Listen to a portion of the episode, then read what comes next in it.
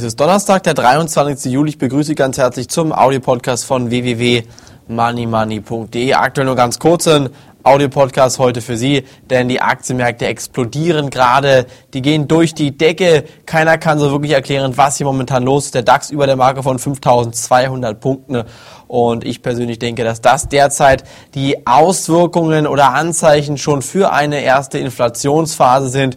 Der Goldpreis steigt nämlich mit an. Das heißt, ich gehe davon aus, dass der Goldpreis noch in diesem Jahr ähm, auf über 1000 Dollar ansteigen wird. Dementsprechend sollten Sie sich auch positionieren diesmal in diesen Märkten und auch hier jetzt vorsichtig sein. Ähm, eine Möglichkeit, um bei fallenden Aktienkursen zu partizipieren, wäre ein sehr, sehr hochriskanter ähm, DAX-Put-Optionsschein meiner Meinung nach sollten wir hier nur Profis rangehen, die auch mit einem Totalverlust umgehen können.